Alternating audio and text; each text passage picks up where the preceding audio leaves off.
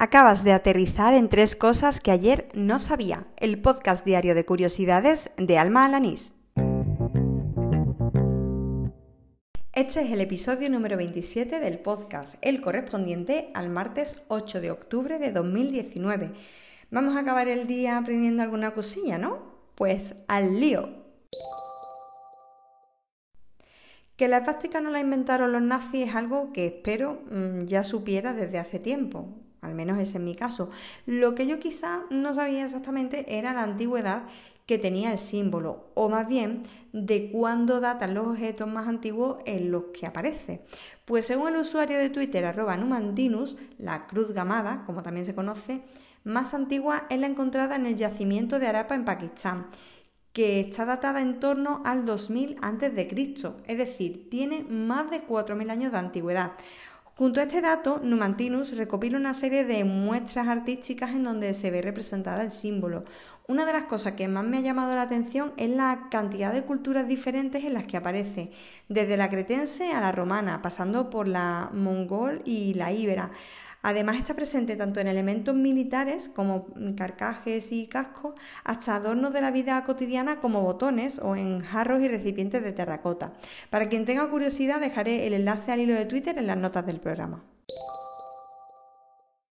Cuando comencé con este podcast quería evitar a toda costa las efemérides pero la realidad no deja de darme bofetones y hace que una y otra vez acaben convirtiéndose en una de las vías por las que más aprendo diariamente.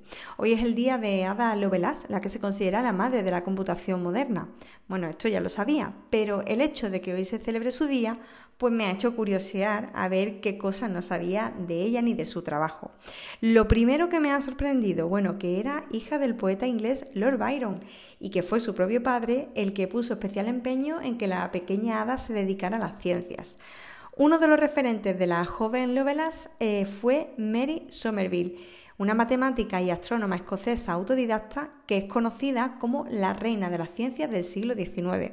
Bueno, podría contar aquí algunos datos eh, curiosos más que he extraído de un reportaje de la revista GQ, donde también cuentan cómo el trabajo de Ada Lovelace y de su colega Charles Babbage han sido esenciales para que hoy existan los ordenadores. Lo dejaré enlazado para que podáis leerlo con tranquilidad. ¿Cuánto tiempo puedes estar sin hacer caca y no preocuparte? Bueno, pues con este titular tan sugerente no he podido evitar leerme el reportaje de The Huntington Post. Sobre todo porque más de alguna vez te habrá pasado, vamos, a mí la primera, y sobre todo al viajar, que te cambia el ritmo intestinal y claro, una no sabe nunca cuándo empezar a preocuparse.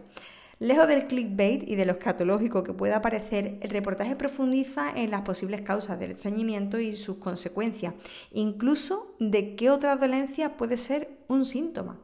Eh, por eso, pues respondiendo a la pregunta con la que empezaba, tres. Si llevan más de tres días sin hacer caca, por favor, acude a tu médico cuanto antes. Y con este dato mierder por partida doble termina el episodio número 27 de Tres Cosas que ayer no sabía, el del martes 8 de octubre de 2019. Me marcho recordándote que me puedes seguir en anchor.fm, en Spotify, en Evox, en Apple Podcast y en cualquier otro podcatcher. Si al buscar tres cosas que ayer no sabía no aparece el programa, siempre está la opción de añadir manualmente el enlace RSS. Ah, se agradecen me gustas, comentarios, valoraciones en iVoox, Apple Podcast, en Spotify. Bueno, esas cosas siempre ayudan, así que te lo agradeceré con todo mi alma. A mí me encuentras en Twitter por arroba. También me encantará recibir por ahí tus sugerencias, ideas y nuevos conocimientos. Y nada más, te espero mañana, no me falles. ¡Hala! ¡Con Dios!